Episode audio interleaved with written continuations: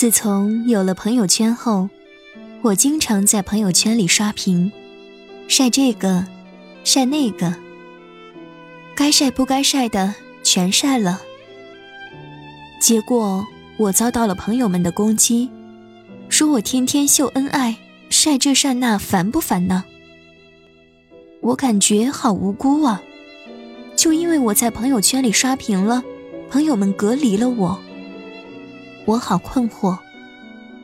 这喜欢在朋友圈里晒东西、秀恩爱，算不算是一种毛病啊？答案：欢迎走进心理天使的十分钟舒适疗法。我们一起随着舒适的音乐声中。来聊心事，聊心理，聊聊困惑吧。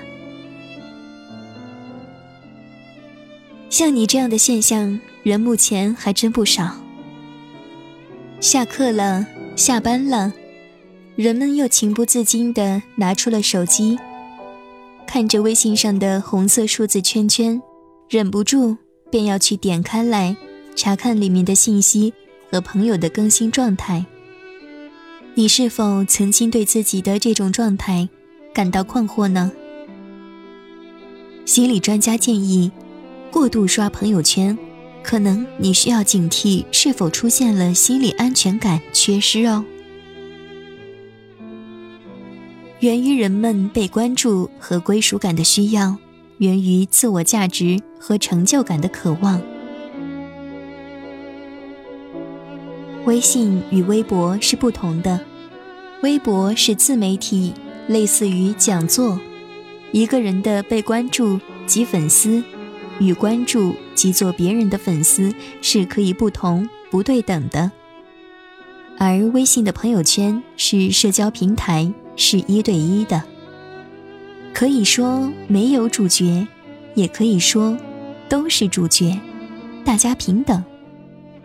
这就满足了平民草根被关注的需要，出名欲望和表现欲满足了草根的明星梦。你有钱可以晒车晒房，我没有钱可以晒今天我们家吃素馅饺子。大家都可以晒自己认为重要的、独有的东西。狂刷源于人们的安全需要。包括人们对安全的物质环境和情感环境的渴望。一般人总是害怕孤独，且常常厌恶孤独。一旦孤身一人或独处，便觉得不安全。一遍一遍的刷，就是想看看微信里、朋友圈里的朋友们在干什么，将自己置身于微信的环境中，就不会感到自己的孤独。这。就满足了人们对安全感的需要。人们无聊时也需要微信，这时微信就成为人们打发无聊时光的一个有效平台。我们看的不是微信，是避免寂寞。有人这样说：“我无聊的时候就看微信，这样可以很好的打发时间。”有人那样说。滥晒则源于人们对被关注的渴望。尼采说：“人的一辈子都在寻找重要感。”威廉·詹姆斯说：“渴望得到别人的认可和赞赏是人类埋藏最深的本性。”人人渴望被关注，都认为自己的存在很重要，因此什么东西都可以拿来晒。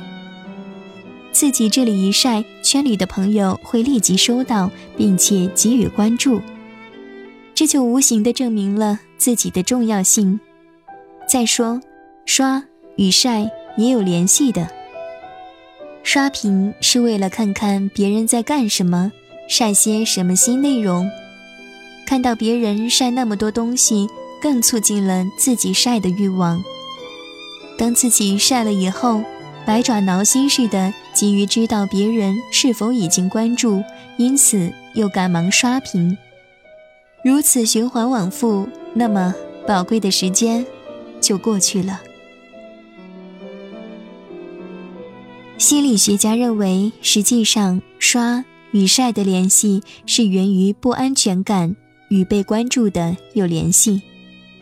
因为不安全，所以更渴望被关注。得不到关注，又加剧了不安全感。那么，我们如何来克服这样的不安全感呢？